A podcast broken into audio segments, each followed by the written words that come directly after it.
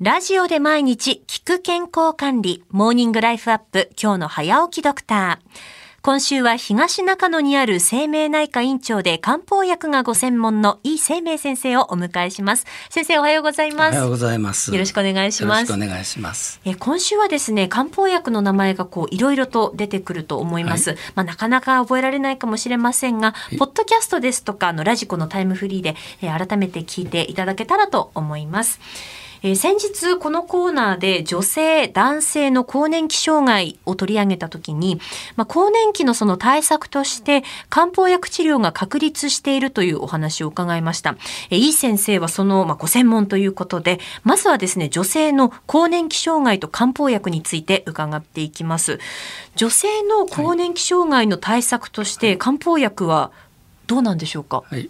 あの西洋医学ではねホルモン補充療法が行われてますよね。はい、でこの治療法は一般にねのぼせとかあるいは動悸肌荒れには有効な反面ですね例えば不眠とかね抑うつとかねイライラなどの精神症状とかあるいはめまい頭痛肩こり物忘れなどにはあ効果が比較的薄いとされてるんですね。えええー、まあ、ですからホルモン補充療法の長所と短所をねよく知っていただいて漢方薬を主とするのかあるいは漢方薬とホルモン剤の、えー、上手な併用をするのかそこら辺を考えていただけたらと思います。まあ、例えばになってくるんですけれども、はい。はい、体の症状で、うん、まあ、よくのぼせとか、えー、あと汗の症状というのは聞くんですけれども、これに対する漢方薬というのはどういったものありますか、突然のぼせてね汗が出るあのいわゆるホットフラッシュね、うん、まあ、更年期障害でも一番多い症状なんですがえー、この症状に対応する漢方いくつかあります。例えばですね下腹部がねちょっとこう膨満感があってそれ下腹部を押すとねちょっと痛がるような人にはね軽視伏量丸っていう漢方がありましてね、うん、えー、これはまあ頭痛腹痛生理痛があったりね下腹部が押すと痛いとかそういう人にでどちらかというとやや体力がある人向けの漢方なんですね。はい、で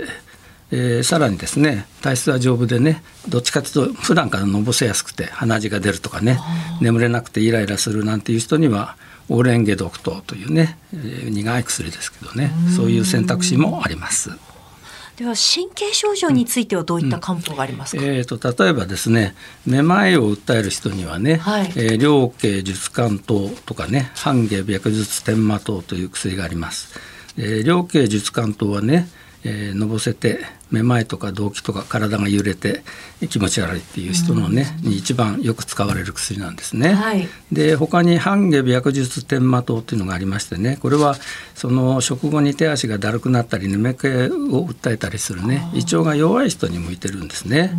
うん、うん、でさらにですね、えーと、例えば冷えとかねあの貧血とかねそういう方があの症状の前面に出てくる人には当気芍薬散という薬があってね、えー、これはまあどっちかというと体質が弱くて足腰が冷えて疲れやすくて頭が重かったりめまいがしたりする人に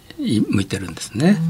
えー、まあさらにねあの皮膚がカサカサに乾いて血圧が上がってきたりする人がいるんですが、はい、そういう人には運勢院という漢方がありますし、唇とかあの指先がねカサカサになってきてねで手足がほてってなんていう人には運慶糖という漢方もあります。まあいろんな症状に合わせてね、はい、えー、いろいろな薬を処方します。うん、まさにこうお話を伺っていると、うん、体質とあと症状によってこう、はい、処方される漢方薬がこう違ってくるので、はい、まあそのお医者さんに対して自分の症状をこう伝えるっていうことも本当に大切なんだなというのを思いましたね。ね。まああのーもうイライラとか眠れないとかねそっちの方が辛い人には、えー、サイコか龍骨母冷糖とかね軽視化流骨母冷糖っていうねまああのいわば漢方の精神安定剤みたいな薬ねがあったりしますしあのイライラしてね怒りっぽい人なんかには翼寒酸という薬もよく効きます。はい、えー、生命内科の井生命先生にお話を伺っています、えー、明日は男性の更年期障害の漢方薬について伺っていきます。先生明日もよろしくお願いします、はい、よろしくお願いします